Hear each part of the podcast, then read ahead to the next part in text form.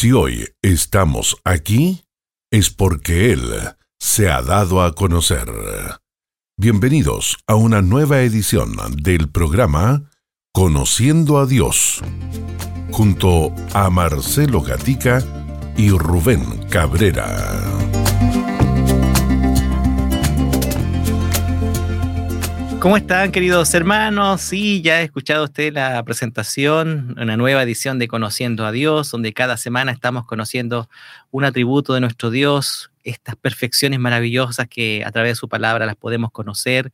Y les recordamos que pueden encontrarnos a través de nuestras redes sociales, como lo está haciendo ahora a través de Facebook y YouTube, y también a través de las eh, diferentes estaciones de radio en todo el país que hasta ahora están en sintonía. Así que póngase cómoda, cómodo allí, dele volumen. Estamos estudiando lo que es nuestro Dios y es importante y lo hemos tomado y bueno, damos la bienvenida a nuestro hermano Rubén Cabrera que nos acompaña eh, cada edición con nosotros desde Dallas, los Estados Unidos. Eh, eh, hermano Rubén, ¿cómo estás? Gusto de saludarte. Estamos muy bien, gracias, gracias al Señor, hermano. Un placer y un honor estar aquí con ustedes nuevamente. Amén. Sabe, me acordaba de, de, lo que hemos estado mirando en algunas ediciones pasadas la importancia, y es bueno poder eh, recordarnos la importancia de conocer a aquel al cual adoramos, al cual servimos, al cual hemos entregado nuestra vida, le hemos dicho, Señor, yo te sirvo hasta cuando eh, tú lo quieras, Señor, o, digámoslo así, de, el Señor quiere hasta cuando pasemos, eh, lleguemos ahí donde tenemos que llegar hasta el final de nuestra existencia. Así que, ¿qué ha sido y qué tiene, ¿Qué debe significar el conocer a Dios, hermano Rubén? Lo hemos dicho en alguna oportunidad, pero entendemos que hay hermanos nuevos que se agregan a la sintonía de este espacio conociendo a Dios. Sí, hermano, yo siempre lo comparo como con, con, por ejemplo, una relación de amistad o una relación de matrimonio, ¿no? Si, si, si uno está en una relación con una persona, uno debe perseguir el conocer a esa persona para poder tener una relación estable con esa persona, ¿no? Ah, lo mismo con Dios, pero superlativamente, ¿no? Nosotros eh, eh, tenemos la obligación de conocer a Dios para nosotros poder entonces vivir de acuerdo a sus estatutos, ¿no? No podemos decir que, amamos a Dios y no le conocemos. Ah, así que yo creo que nuestro amor por Dios va a crecer y nuestro entendimiento de nosotros mismos va a crecer a la medida que nosotros conozcamos a Dios. Y es por eso que la Biblia constantemente llama no solamente al creyente, pero al ser humano en general a que conozca a Dios. Ese debe ser lo que nosotros perseguimos diariamente como, como personas, que fuimos criaturas, fuimos hechos a la imagen y a la semejanza de Dios. Podemos decir también que el conocer a Dios es un testimonio que a diario tenemos que tener, no solamente un conocimiento intelectual, podemos decir que también eh, debería eh, ver un conocimiento eh, día a día, una relación personal con Él. Sí, hermanos, Calvino solía decir que, la, meta del, del, hombre debe ser conocer a Dios, porque el conocer a Dios tiene un efecto similar a, a cuando uno mira el sol, ¿no? Cuando uno mira el sol y baja su mirada, eh, todo lo que está alrededor de nosotros se afecta por, por la gloria del sol, ¿no? Por, por, por, la intensidad del sol. Nosotros observamos el sol por unos segundos y cuando miramos, eh, todo, todo es alumbrado por eso. Y de la misma manera, mientras nosotros buscamos más de Dios y conocemos más a Dios, entonces nuestras vidas van a ser impactadas por ese conocimiento. No solamente nuestras vidas en nuestra vida cotidiana, pero también en nuestros afectos, en nuestra relación con el pecado, en nuestra relación con el mundo. Mientras más estamos creciendo en nuestro conocimiento de Dios, todas esas cosas entonces van a pasar a un segundo plano y se van a apaciguar nuestros deseos por la carne, nuestros deseos por las cosas del mundo van a ser, eh, eh, van a ser eh, disminuidas porque estamos creciendo en nuestro conocimiento de, Dios. Y yo creo que esa es la, la, clave para entender el por qué debemos perseguir esta disciplina. Pensaba en algún hermano creyente, hijo del Señor, que ha sentido que le ha fallado a Dios. Eh, hay, un, hay un texto que dice, erráis por falta de conocimiento. Eh, ¿qué, podemos decirle a aquellos hermanos, hermanas? Eh, de alguna manera alentarlos para que sigan adelante, que no, es, no ha terminado nada, sino que es el comienzo.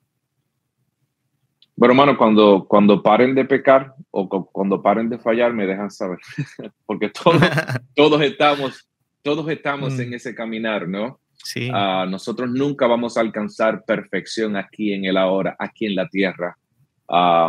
así que, eh, pero sí, pero sí podemos experimentar madurez espiritual y esa madurez espiritual entonces va a prevenir a que nosotros actuemos de la misma manera que actuábamos antes. Yo creo que la vida cristiana es es un progreso, ¿no? Es un progreso. Eh, si, si usted mira dos años atrás y si usted está caminando de la misma manera que caminaba dos años atrás o actuando de la misma manera que actuaba dos años atrás, puede entonces concluir que no está creciendo. Pero eso no disminuye el que nosotros caigamos, eso no erradica la realidad de que nosotros vamos a pecar. Y cuando pequemos, la palabra nos dice que si nosotros nos acercamos hacia Dios en arrepentimiento, Dios es fiel y Dios nos va a perdonar. Y nosotros tenemos algo que el hombre inconverso no tiene. Es que posicionalmente somos santos. Posicionalmente en Cristo, Dios nos ve como Él ve a Cristo. Por lo tanto, tenemos la certeza de que si estamos en Cristo, cuando nosotros fallamos, tenemos esa, esa ah, seguridad de que si vamos en arrepentimiento, Dios nos perdona. Y eso no cambia, eso no cambia la promesa de vida eterna que Él nos ha obsequiado a través de la vida y la muerte de Jesucristo. Amén. Amén. Estamos haciendo un poco, ya vamos a dar el, nombre del tema que vamos a tener, pero un poquito haciendo resumen, eh, hermano Rubén, de los capítulos que ya han sido varios de, durante esta temporada. Eh, porque es importante que ya nosotros que, eh, mire, eh, yo creo que no todos lo vamos a, recordar en cuanto a, los, a la perfección de Dios, pero en qué momentos, cuando nos, en, en las circunstancias que estemos, vamos a recordar su perfección para poder alentar nuestro corazón. Doy un ejemplo. si estoy en una situación que de, salud y creemos en un Dios todopoderoso, entonces eh, descansamos allí. Y, así vamos, vamos en este trato maravilloso de, por eso decíamos al principio, conocer a Dios eh, teóricamente y práctica eh, tiene que ser también complementaria, debe ser muy complementaria en lo práctico. Es importante. Hermanos, yo le llamo a eso a tener una conciencia de deidad. ¿Qué significa eso? Muchos hermanos solamente piensan en Dios cuando están en problemas o cuando tienen necesidad o cuando están pasando por momentos difíciles. Y si solamente usted está pensando en Dios cuando se enfrenta a ese tipo de situaciones que quizás están fuera de su control, entonces su vida cristiana va a ser bien perezosa. Conciencia de deidad significa que diariamente usted está consciente no solamente de su necesidad de Dios, pero también de la grandeza de Dios. ¿Y cómo se puede adquirir eso, hermano? A través de, disciplinas espirituales. You know, yo comienzo mi día en mi closet temprano en la mañana, nadie me ve y mis hijos y mi esposa saben que yo estoy ahí orando. Y, no digo eso para hacerme el más espiritual, pero es para comunicarme a mí mismo y a mi familia de que papá, de que mi esposo está en intimidad con Dios, porque Él sabe lo gran pecador que es, porque Él sabe lo débil que Él es. Y eso, hermanos, produce en nosotros esta conciencia de deidad. Nosotros necesitamos de Dios. Yo necesito de Dios completamente, diariamente, y es por eso que me postro ante Él para que me ayude, para, para conectarme con Él. Así que eh, yo creo que eh, esa quizás es una manera práctica, ¿no? De nosotros estar en constante comunión con Dios y, conocerlo de esa manera. Qué importante lo que has dicho mi hermano Rubén, la disciplina. Y, eso muchas veces es la idiosincrasia, a veces no, no están dadas muy, muy, no están muy arraigadas las mm. disciplinas, eh, los ejercicios. Eh, este mm. último tiempo eh, se ha mandado a, que muchas personas tengan ese ejercicio físico, digámoslo así, para que, porque las enfermedades, las situaciones, la obesidad que ha aumentado tremendamente, se les manda que hagan disciplina en el comer, en el ejercicio. Situación, al menos lo vemos acá en, eh, esta parte que es complicada, que es difícil. Es más llevado a, no tener disciplina, sino que a ser liberal en esto. Pero ¿cuánto, eh, ¿cuánta ganancia tenemos en la disciplina espiritual? Porque esto no nos va, eh, a permitir que, que, nosotros nos enfermemos. Esto va a permitir que, conozcamos más de a quién a qué estamos sirviendo. Así que, amados, eh, yo creo mm. que es la clave ahí de la disciplina. Sí. Y, y, y, si puedo añadir esto, hermano, yo creo que la razón por la cual debemos hacer eso es porque nuestra disposición natural es ser autodependiente. Sí.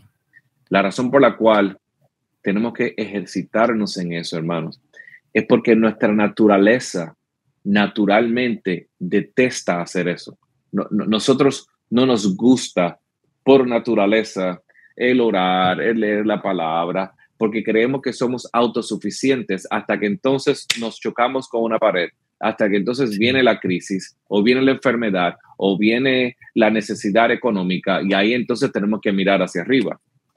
Y siempre mi posición ha sido a que no, no, no esperemos a que eso suceda para mirar hacia arriba.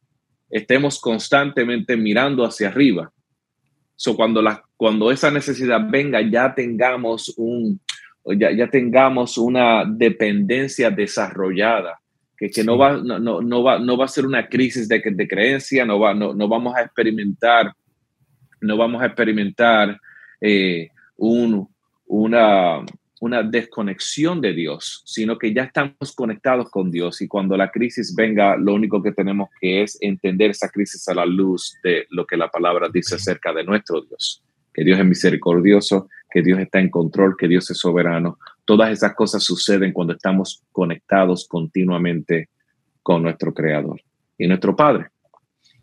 Mm. Wow, em, me recordaba, hermano Rubén, cuando eh, la persona eh, ahorra dinero, mm. eh, cuando vienen los imprevistos, no es un imprevisto. No es algo que pueda decir, ah, me, pasó esto, porque está ahorrado y tiene lo suficiente como para que ese imprevisto no sea un imprevisto, sino que sea lo que, lo que se ahorró para, para mm. enfrentarlo.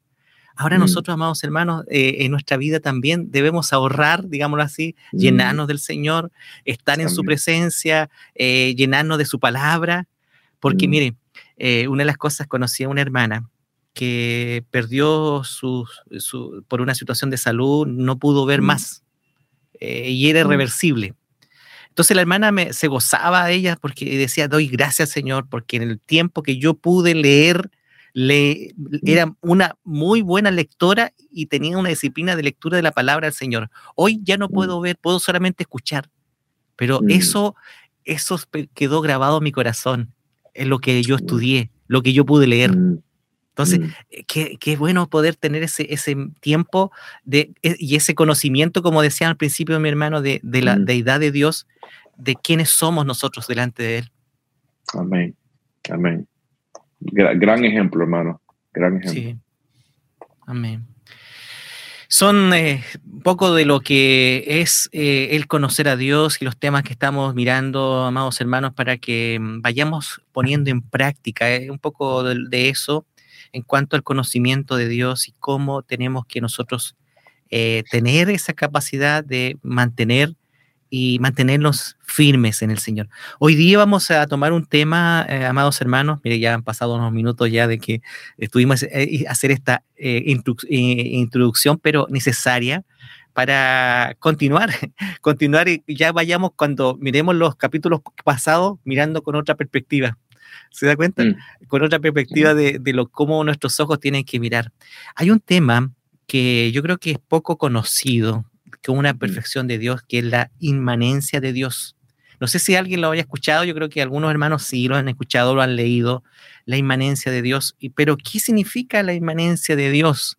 Mm. Eh, eh, creo que una de las cosas maravillosas de saber de la inmanencia de Dios, amado hermano, es que eh, Él lo sostiene todo. Yo creo que ahí mm. usted tiene alguna, alguna referencia de esto, pero es importante porque nos va a llevar a un conocimiento cabal de todo lo que hemos visto hasta el día de hoy.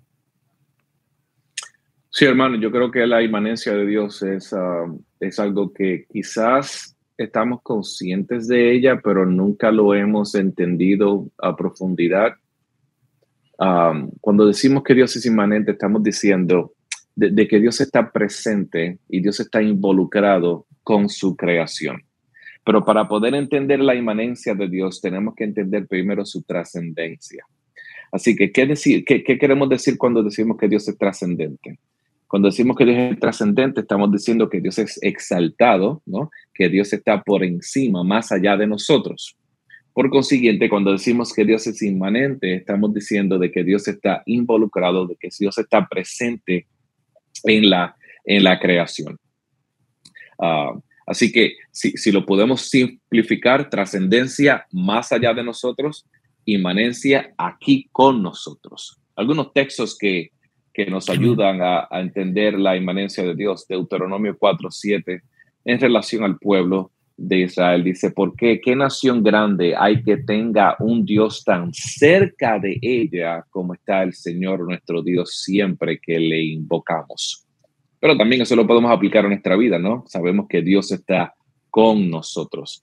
Eh, Génesis 21, 22 dice, aconteció por aquel tiempo que Abimelech, el jefe de su ejército, habló a Abraham diciendo estas palabras, Dios está contigo en todo lo que haces. Éxodo 3, 11, 12 dice, pero Moisés dijo a Dios, ¿quién soy yo para ir a Faraón y a sacar los israelitas de Egipto? Ciertamente yo estaré contigo. Le respondió el Señor, y la señal para ti de que yo soy el que te ha enviado será esta cuando haya sacado al pueblo de Egipto, usted, de Egipto, ustedes adorarán a Dios en este monte. Pero uno de los textos más importantes que podemos ver en las escrituras para afirmar la inmanencia de Dios. Es Mateo 1, 22, 23, cuando dice, todo esto sucedió para que se cumpliera lo que el Señor había hablado por medio del profeta, diciendo, he aquí, la Virgen concebirá y dará a luz a un hijo y le pondré por nombre Emanuel, que traducido significa Dios con nosotros. Juan 1.14, el apóstol Juan, afirma esa profecía con relación a Jesús cuando vino aquí en la tierra. Y mira lo que dice Juan, el verbo se hizo carne y habitó entre nosotros. Esa palabra habitó es la palabra en el griego skino, que significa tabernáculo. Así que está diciendo que Él vino y a través de su vida, Él estableció el tabernáculo. ¿Por qué? Porque Él es el tabernáculo, que todos esos tabernáculos en el Antiguo Testamento estaban apuntando, estaban apuntando hacia Él. Y Él dice, nosotros vimos su gloria, gloria como del único, unigénito del Padre, lleno de gracia y de verdad. La inmanencia de Dios significa que Dios no solamente en su omnipresencia está aquí con nosotros en la creación, pero también de una manera personal, ¿no? De que Dios se dio a conocer de manera personal a través de su Hijo Jesús. Me gustaría mencionar dos cosas que son muy importantes con relación a la inmanencia y a la trascendencia de Dios. Como creyentes, como cristianos, nosotros afirmamos que Dios es trascendente, más allá de nosotros, pero esa creencia no significa que Dios no se deje a conocer. Por ejemplo, no se, no, se dé a conocer. Por ejemplo, el Islam, la religión del Islam, postula de que Dios es inmanente, eh, que Dios es trascendente. Pero Dios es tan trascendente que el hombre no puede conocerlo personalmente. Que nosotros nunca vamos a poder conocer a ese Dios con letra minúscula o Alá, como es conocido, en el Islam. Pero la Biblia afirma que no solamente Dios es trascendente, pero que esa trascendencia no significa que Él no se dé a conocer, porque Dios es inmanente, inminente, inmanente. Así que cuando decimos y, y, afirmamos la inmanencia de Dios, estamos afirmando de que Dios está involucrado en su creación, pero tenemos que tener cuidado con eso, porque si llevamos eso a un extremo, podemos llegar al panteísmo. Eso significa que Dios, es, Dios es toda la creación. Y no estamos afirmando de que Dios es su creación, sino que Dios está involucrado en su creación.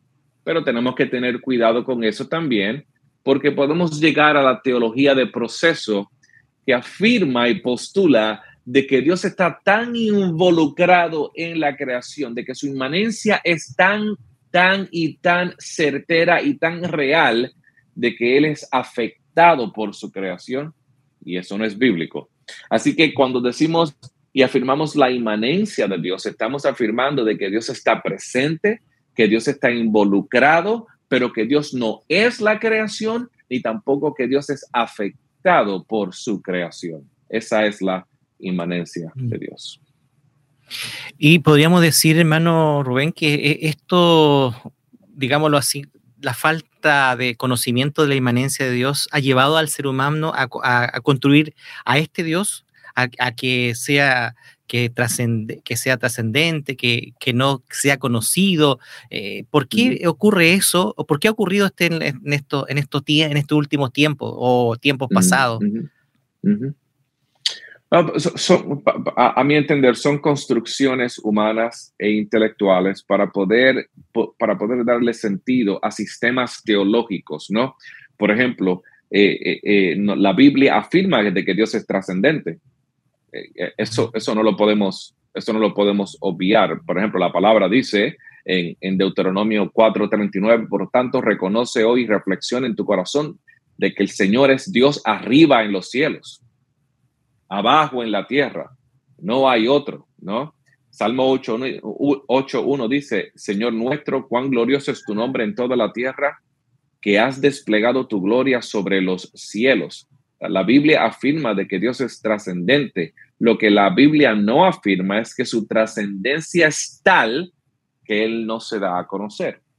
Eh, el Islam afirma de que Dios es trascendente al punto de que nosotros no podemos conocerlo de una manera personal.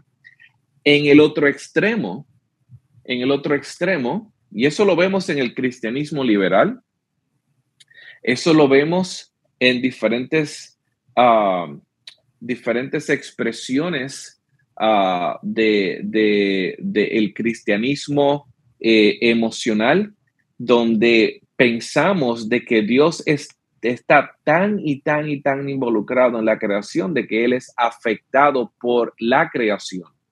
¿Por qué llegamos a esas conclusiones? Porque se nos hace más fácil relacionarnos a un Dios que sea exactamente como nosotros. O se nos hace más fácil relacionarnos a un Dios que sea tan y tan y tan distinto a nosotros que nosotros no podamos tener un conocimiento a un medio o mediático acerca de él. Los extremos acerca de la trascendencia y de la emanencia de Dios son peligrosos, pero son el resultado de nosotros tratar de confeccionar a un Dios que se pueda relacionar con nosotros de una manera más, más personal. Ah, y yo creo que en eso pues erramos. Dios es trascendente, pero su trascendencia no limita su inmanencia, sino que hace posible su inmanencia. Pero Dios es inmanente no al extremo de que Él sea afectado por su creación, sino que Él sostiene y está involucrado en su creación y se dio a conocer de manera personal a través de la persona de Cristo. Eh, bueno, se ha tratado de describir a, Dios y, esa, forma errada, por supuesto, porque no tienen el conocimiento cabal quienes Dios entonces han querido hacerlo en los extremos, eh, digámoslo así, eh, Dios que no, no, tenemos la posibilidad de conocerle y otro que sí está muy involucrado y eso tampoco es parte de, la esencia de nuestro Dios. Eh, usted lo dijo, hermano Rubén, un poco, ¿qué hay entre este atributo, la inmanencia de Dios, y la omnipresencia? Sí. Ah, Dios. O podríamos decir lo mismo. No, no. ¿Podríamos decir lo mismo? ¿Hay algo más que podríamos decir de, la inmanencia de Dios a la omnipresencia de Dios? Bueno, lo podemos dividir de, en, dos facetas, ¿no?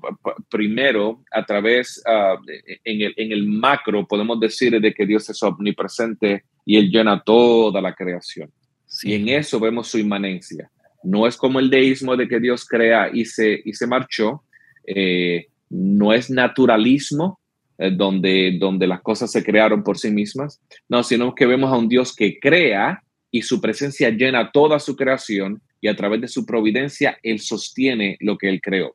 Pero también a nivel micro vemos su inmanencia a través de la persona de Cristo, donde entonces Él vino a esta tierra y, tomó forma de humano para no solamente vivir en nuestra posición, sino también para entendernos. Esa es la gran diferencia entre el cristianismo y el islam, de que nosotros tenemos a, un Dios que se hizo hombre, por lo tanto puede entender nuestra necesidad. En el islam, Alá no puede entender nuestra necesidad porque Él es un Dios tan y tan y tan y tan trascendente que no entiende no entiende la psique humana, no entiende eh, lo que es el ser humano. Dios sí, porque aunque Él es trascendente, también es inminente, inmanente. Así que su inmanencia se relaciona a través de su omnipresencia, pero también a, través de la encarnación, donde a través de la encarnación, Dios con nosotros, Él pudo entonces vivir como hombre sin dejar de ser Dios. Y yo creo que esa es la gran, la gran dinámica del cristianismo, que hace el cristianismo una religión completamente distinta y única. Cuando ya algo eh, lo dijiste, hermano Rubén, de, eh, de, la inmanencia, cómo se refleja esta inmanencia de Dios en el plan de justificación y regeneración del, del, hombre. Lo vemos, lo vemos a, través de la persona de Cristo, ¿no? Ah, donde esa promesa, y no solamente lo vemos en el libro de Mateo, lo vemos en el libro de Isaías, Isaías se considera como el Evangelio en el Antiguo Testamento, ¿no? Porque habla mm. acerca de lo que iba a suceder. Y esta profecía de que la Virgen iba a dar a luz a un hijo y su nombre iba a ser Emanuel, Dios con nosotros. Es interesante, hermano, porque todo lo que Dios hace, aún en los nombres, eh, siempre hay un significado. Emanuel significa Dios con nosotros. Jesús significa Dios salva. Ah, así que, que aún en los nombres, él está, él está dando a conocer su inmanencia. No solamente yo soy un Dios omnipresente que llena los cielos y la tierra, pero también soy un Dios inmanente en que estoy con ustedes. Y no solamente estoy con ustedes para acompañarnos, acompañarlos, estoy con ustedes para salvarlos. O sea, e, es, es increíble. Mm. ¿Qué pasa, hermano eh, Rubén, a lo, que ya has mencionado de la inmanencia de Dios, cuando hay letras y cantamos y oramos al Señor, Dios, acércate o, acércame a ti? ¿Qué pasa ahí? ¿Qué, hay una, entonces, eh, estamos haciendo una controversia de, lo que es su esencia como Dios. Entonces, eh, a veces cometemos esos errores. ¿Qué pasa allí en esas letras o en esas oraciones? Sí. Primero, yo creo que, eh, por ejemplo, aquí en Estados Unidos el cristianismo ha sido marcado por pues, el movimiento carismático y pentecostal. Y el evangelio que ha sido exportado de Estados Unidos para Latinoamérica ha sido también un cristianismo carismático y pentecostal en su mayoría.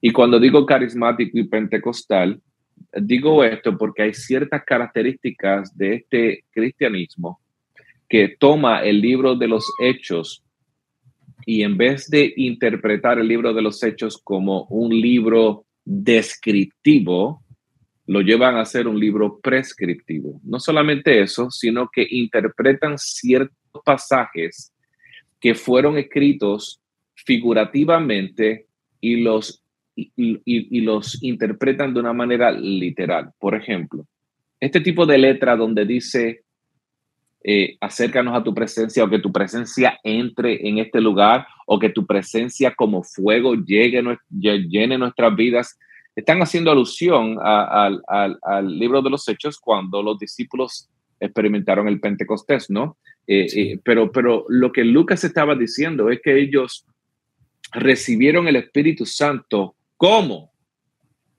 ¿Cómo? Llamas de fuego. ¿Cómo? Eso es, eso es, eso es una expresión figurativa, ¿no? Eso no significa de que ellos recibieron eso literalmente. E, ese es uno de los pasajes que utilizan para, para, para tratar de recrear esa escena en el contexto contemporáneo, ¿no? Así que cuando nosotros estamos adorando a Dios, muchas letras, muchas canciones dicen, llénanos de tu presencia. A lo que se está refiriendo es a una actividad similar a lo que los discípulos experimentaron en Pentecostés. Cuando Pablo dice que necesitamos ser llenados de su presencia, ellos lo interpretan a la luz de una experiencia fenomenológica, a la luz de una experiencia sobrenatural Ah, y, pretenden de que eso que sucedió en el libro de los hechos se supone que suceda hoy en día. Ahora, digo todo eso, hermano. Sí, sí. Porque aún con eso, yo entiendo lo que quieren decir. Y lo que quieren decir es que en el contexto de la alabanza y de la adoración, nosotros queremos, queremos una dosis, ¿no? Una dosis más, más personal de, lo que nosotros sabemos que Dios es. Eh, ahora, eh, eso en su mayoría es muy emocional, ¿no? En su mayoría eh, es, es bastante experimental. Y, y, la palabra no dice que la presencia de Dios es experimentada de esa manera. Primero porque el Espíritu Santo vive en nosotros. Si el Espíritu Santo vive en nosotros, nosotros no necesitamos invitarlo a Él, porque Él, vive en nosotros. E, e, es algo, eh, en inglés se, conoce como un oxymoron. No sé si es oximorónico o, eh, no, no, tiene sentido porque ya el Espíritu Santo vive en nosotros. Así que yo no necesito que el Espíritu Santo venga cuando Él ya está, primero. segundo, la presencia de Dios, nosotros nos llenamos de la presencia de Dios, de acuerdo a Pablo, a través de la oración y de la lectura de la palabra. El Espíritu Santo vive en nosotros. Mientras nosotros incrementamos en la oración y en el estudio de la palabra, nosotros somos llenados del Espíritu. ¿Entiendes? Ese es el lenguaje que Pablo utiliza. Así que no es una experiencia esotérica, tampoco es una experiencia donde nosotros estamos experimentando algún tipo de viento mientras estamos adorando. Todas esas cosas son extra bíblicas. algún tipo de éxtasis mientras estamos adorando a Dios, nada de eso ocurrió en la Biblia. Nada de eso ocurrió en la Biblia. Así que eh, esas son quizás interpretaciones erróneas de un texto histórico que se supone que sea traducido e interpretado descriptivamente y no prescriptivamente. Descriptivo significa algo que ocurrió, prescriptivo significa algo que tienes que perseguir. Y yo creo que esa es la, gran diferencia entre las dos. Y yo creo que esa es la manera correcta de, acercarnos a Dios y también la manera de cómo discernir ese tipo de letras en canciones, como las que acabas de mencionar. Sí, lo digo yo esto por, por una, digámoslo así, eh, forma de cómo se expresa entendiendo, lo, bien lo dijiste, mi hermano, el Espíritu Santo que descendió en Pentecostés es el que hoy vive nosotros, hoy no ha cambiado, no, no, como nuestro Dios no se ha mudado, ni hay sombra de variación. su, manifestación, su manifestación plena del Espíritu de Santo en nuestras vidas, en poder expresar nuestra gratitud, se lleva del día a día.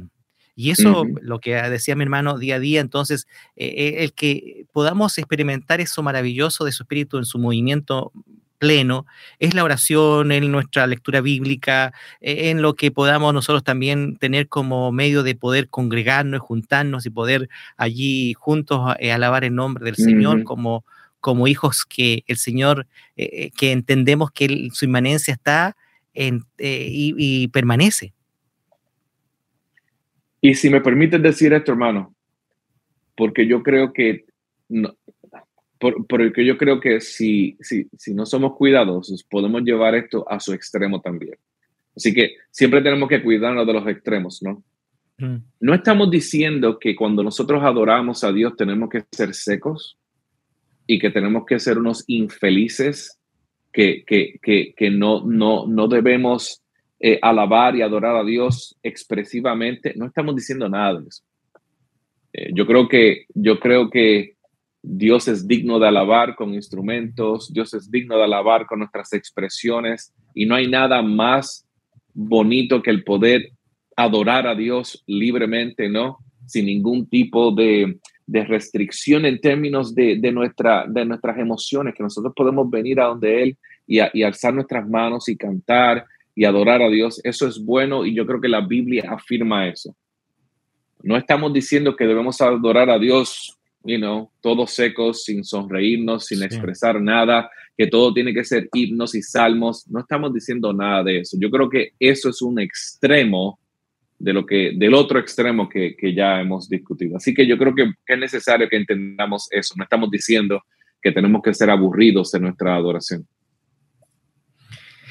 Buen tema, buen punto, hermano Rubén. Sin duda que eso también a nuestros hermanos, eh, mire, lo, que yo, eh, digámoslo así, puedo mirar al respecto, es que eh, de alguna manera la expresión que pueda haber del corazón es, distinta en distinta manera como Dios nos creó. No todos podemos alzar las manos o estar porque de alguna manera alguien que está enfermo, uno no sabe, a lo mejor le duele el brazo, cosas así. Eh, muchas veces nos, eh, ponemos y marcamos eh, que, ah, no estuvo, mire, esta expresión he escuchado, no estuvo el Señor muy aquí con el culto porque, porque no hubo esta, esta alabanza o este movimiento.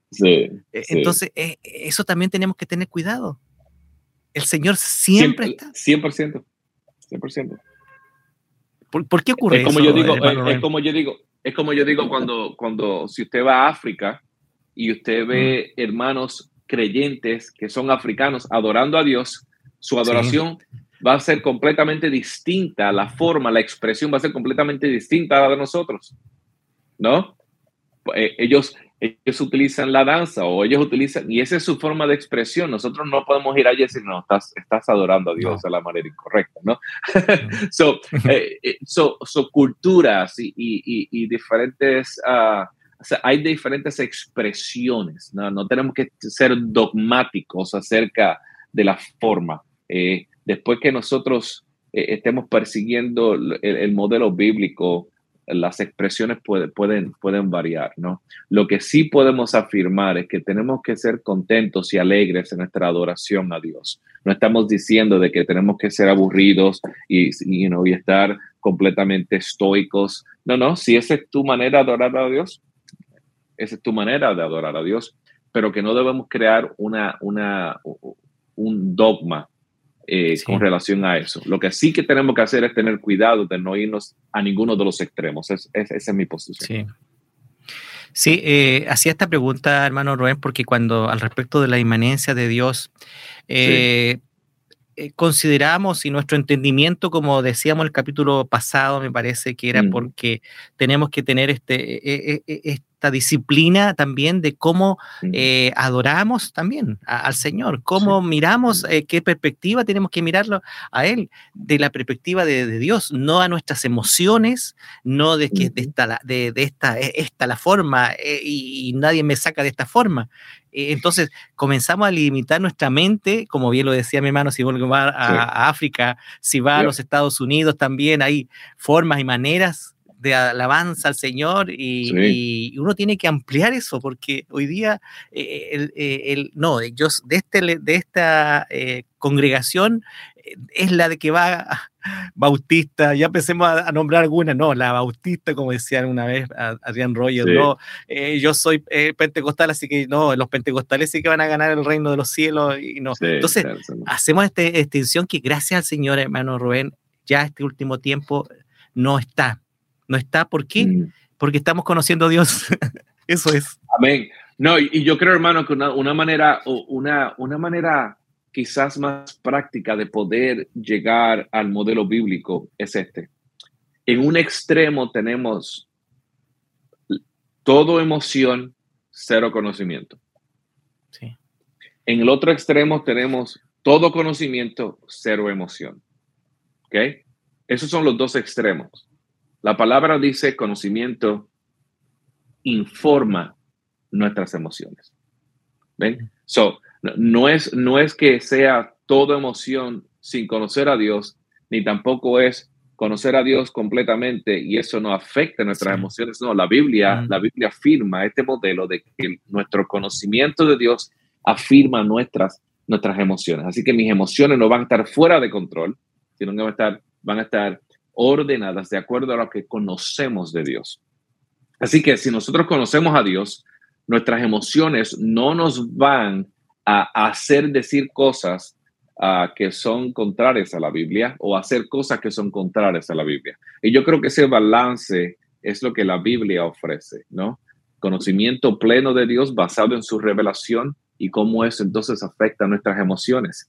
Eh, yo no puedo concebir de un cristiano triste o un cristiano estoico o un cristiano que nunca se sonríe o un cristiano que le apeste la vida eso, es, eso, eso no es bíblico, ¿no? Eh, eh, algo pasa ahí. Cristianos, ah, ah, ah, exactamente. Algo, algo, algo está fuera de orden en esa persona. Así que yo creo que eso es lo que debe informar nuestra adoración. Amén. Eso es eh, un poco de lo que hemos estado mirando a quienes están agregándose a la sintonía a esta hora eh, de lo que es la inmanencia de Dios. Recordar a otros hermanos que pueden volver a, ver este capítulo nuevamente desde el principio para ver el significado, lo que bien decía mi hermano Rubén, de lo que es la inmanencia de Dios, eh, como también está muy, eh, digamos, a lo que es nuestro Dios, que está muy cercano, un Dios cercano. Eh, el hecho de habernos revelado su Hijo Jesucristo, como en algún momento Felipe le dice, Felipe, muéstranos al, el Señor le dice, Felipe le dice al Señor, Señor, muéstranos al Padre. Y el Señor que le dice, Felipe, he estado tanto tiempo con usted y no has visto al Padre. Entonces, mm. eh, es la Trinidad, pero también el conocimiento de que Él está aquí cercano, está ahí, que, eh, donde nosotros podemos con nuestra reverencia, por supuesto, comunicarnos con Él ante un Dios todopoderoso, pero cercano. Qué lindo poder. Hay una, hay una, hay una canción, hermano, aquí, es, es como eh, es un cántico, no sé si es la traducción correcta, pero en inglés Ah, es precioso, hermano, porque dice ah, que Cristo está al frente mío, que Cristo está a mi lado, a mi lado derecho, ah, a mi lado izquierdo y detrás de mí. Y, todo el cántico eh, eh, eh, está, está relacionado a ese concepto de que su presencia está con nosotros, de que Él va al frente de nosotros, de que Él está al lado de nosotros, a ambos lados, que Él está detrás de mí esa, esa es la certeza, esa es la conciencia de deidad que todo creyente debe tener, de que Dios está aquí con nosotros, que a donde quiera que yo vaya, aún en el, en el lugar oscuro, ¿no? En, el contexto peligroso, ¿no? En, el contexto quizás que pueda atentar contra mi vida. Yo sé que Dios está al frente mío, que Él está al lado izquierdo, al lado derecho, detrás de mí. Su inmanencia es real en mi vida, no solamente en la creación, pero que Dios está con nosotros. Hermanos, y Dios está con nosotros porque su espíritu mora en nosotros. Así que vemos cómo su inmanencia pasa de, de, algo que llena la creación a algo que llena mi vida. Que, que cuando, cuando nosotros pecamos y nos sentimos mal, esa es su inmanencia diciéndonos, hey, hey, sí. eso está mal, ¿no? Eh, cuando, cuando nosotros estamos orando y, y, y, y pensamos en un hermano, esa es su inmanencia trayéndonos a nuestra conciencia. Quiero que ores por este hermano, ¿no? ¿Sabes? la inmanencia de Dios es algo que es real en nuestras vidas diariamente, no es algo que es eh, un, un, atributo que debemos reconocerlo intelectualmente o cognitivamente, sino que es algo que debemos experimentar diariamente. Él está con nosotros. Y no está sujeto a un lugar físico, Exacto. No está sujeto a una instancia, eh, eh, digámoslo así, espiritual, que si yo estoy con la Biblia abierta, ahí está la, emanencia de Dios, ahí está la presencia. No, está frente a, su computador en el, trabajo, está en su oficina, está frente al televisor usted eh, recreándose junto a su familia, en la mesa allí también cuando usted da gracias al Señor y en y podríamos nombrar muchos lugares porque el Señor está, su inmanencia nos abraza, su inmanencia nos llena. Y, cuando mm. comenzamos a, cognitivamente, cuando intelectualmente y también eh, allí en el corazón, entonces es, gratitud y es gozo de saber que está con nosotros y que su presencia va con nosotros. Me acuerdo de, mm. Moisés cuando le dice, si tu presencia no va conmigo, entonces eh, no, no, no voy. Mm, así es, así es. Porque había, una realidad. como decía mi hermano, la necesidad la necesidad eh, de, Él, cuando eh, mm. tenemos esa necesidad de que el Señor eh, em, esté con nosotros, pero está, está. Yo no sé si esto te ha pasado, hermano, pero quizás tú has estado en situaciones difíciles y tú, y, tú le oras, Señor, Señor, protégeme. Mm. Mm. No, o, Señor, ve conmigo. O, o Señor, dame palabras para poder decirle esto a, este hermano. O, o, dame el valor para poder, poder confrontar esto. dame la fuerza, dame las... Hermano, la razón por la cual eh, no, no, no, le estamos orando al aire. Estamos orándole al Dios que está con nosotros. Así que cuando nosotros decimos y preguntamos y le pedimos a Dios estas cosas, es porque Él está con nosotros. Y Él siempre está ahí, Él siempre nos ayuda. Eh, y, esa es la certeza que debemos tener, ¿no? De que no es algo meramente intelectual o académico, ¿no? Es una realidad que todos nosotros experimentamos, de que Él está ahí. Nosotros quizás no podemos alejar de Él en nuestra vida de oración y lectura de la palabra, pero Él no se va. él está ahí, ¿entiendes? So, yo creo que eso, eso es lo que debemos entender acerca de su inmanencia. Me acordé, hermano Robert, un día recibí un llamado telefónico acá a la radio, un joven. Mm. Me decía, hermano, eh, Dios se fue, se fue de mi lado.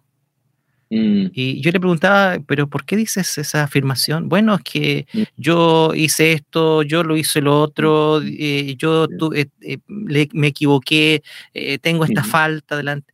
Y yo, le dije, ¿sabes, hermano? El Dios no se ha ido. El hecho de que tú hayas llamado y hayas, estás, estás confesando y algo te está arguyendo en tu corazón es porque Dios está y solamente tú tienes que hacer lo que Él está mandando. Él no te, no, te ha dejado. grande, es, grande, porque su Espíritu Santo está, con, está con Él, estaba con Él. Entonces, ah, mm. No, sí, estoy, afirmando lo que acabas de decir, hermano. No, yo creo que es un ejemplo muy bueno. Um, esa es la realidad de todo, de todo creyente. Amén. Él está con nosotros. Eh, bueno, con, este, mm, digámoslo así, eh, este atributo de la inmanencia de Dios, eh, hermano Rubén, ya palabras al, cierre de este capítulo, donde sin duda que ha sido un capítulo donde hemos visto lo que Dios es para nosotros. Él, nos mm. rodea, dice. Dice que, mire, no sé si yo no, he visto un escudo que, rodee todo el ser humano.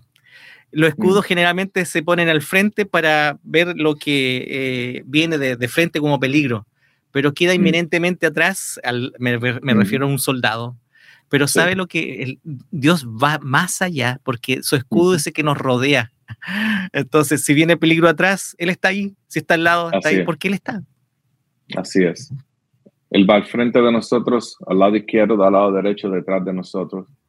Um, eso es una realidad constante, una realidad diaria de que nosotros quizás nos sintamos um, alejados de Dios o que quizás pensemos que Dios está alejado de nosotros. Eso es meramente una interpretación emocional basada en nuestro estado actual. Eso no significa de que Dios deje de ser quien Él nos ha prometido que siempre será. Él está con nosotros eh, y por eso es que vemos cómo los autores de la Biblia nos, nos, nos empujan a que persigamos el estar apegados a Él a través de la oración, a través de la lectura de la palabra, a través de la comunión de los santos, ¿no? Eso lo que hace es que afirma y nos incrementa la seguridad de que Dios está con nosotros. Pero esa realidad, esa realidad, porque Dios es inmutable, como ya aprendimos, ah, esa realidad no cambia. Dios no cambia. Él está con nosotros hasta que partamos con el Señor y estará con nosotros en la gloria. Así que eso debe llenarnos de paz. Y a la misma vez, como dijimos en el, en el episodio anterior, porque Dios es inmanente, eso también debe crear en nosotros una postura de reverencia. Termino con esto. Estábamos ayer en la lectura con mis nenes aprendiendo acerca de Eliseo y vemos en una historia cómo el asistente de Eliseo, uh, Eliseo al, él hizo un milagro y, y este rey de, de, Israel quiso, lo sanó de la lepra eh, y, quería darle un sinnúmero de dinero y darle eh, regalos y Eliseo dijo, no, yo no necesito eso. El asistente dijo, acá en su corazón, pero ¿por qué estás desperdiciando eh, esto? Y él, y él fue afuera de Eliseo y, y, le pidió al rey el dinero y él lo que fue se escondió y lo puso en su casa pensando, pensando de que Dios no lo estaba viendo. Y, vemos a Eliseo confrontando a, su asistente y vemos entonces cómo la lepra que estaba en el rey pasó a ser ah, mm. adjudicada a él. Y eso es otra, eso es una ilustración que nos enseña cómo, cómo Dios está presente. No solamente eso debe, debe llenarnos de paz, pero recuerden, hermanos, que Él está, Él está en todos lados. Él está en tu corazón. Él está en todos lados. Así que Um, eso debe crear en nosotros una postura de reverencia. Hermanos, espero que lo que hayamos hablado en el, en el, día de hoy, en, este episodio, sea de bendición. Uh, como también espero que todas las, las conversaciones que hemos tenido acerca de los otros atributos de Dios también hayan sido de bendición para, para ustedes. Nos gozamos de estar aquí con ustedes. Gracias, hermano Rubén. Recordamos a nuestros auditores que si no alcanzó a escuchar el programa completito o quiere volverla a oír este capítulo, lo puede hacer a través de nuestro sitio web www.armonía.cl, nuestras plataformas tanto de Facebook como de YouTube. Decimos esto porque hay hermanos que nos escriben nos dicen, hermano, no, no alcancé a escribir, eh, a escuchar todo el capítulo. Bueno, está la posibilidad ahí a través de nuestras plataformas. Hermano Rubén, un abrazo a la distancia. Gracias por este tiempo que has dedicado para compartir esta, este tema y estos, estas mm. perfecciones de Dios que, que sin duda que mm, el día de hoy hemos visto cómo el Señor está con nosotros y que esto nos mm. alienta, nos da gozo, nos da paz, pero también nos da responsabilidades maravillosas de, de estar allí con nuestro corazón alineado al corazón de Dios. Amén. Gracias por la oportunidad, hermano. Un abrazo y bueno, estamos cerrando este nuevo capítulo de Conociendo a Dios, si el Señor así lo permite. Hasta la próxima y gracias por su sintonía.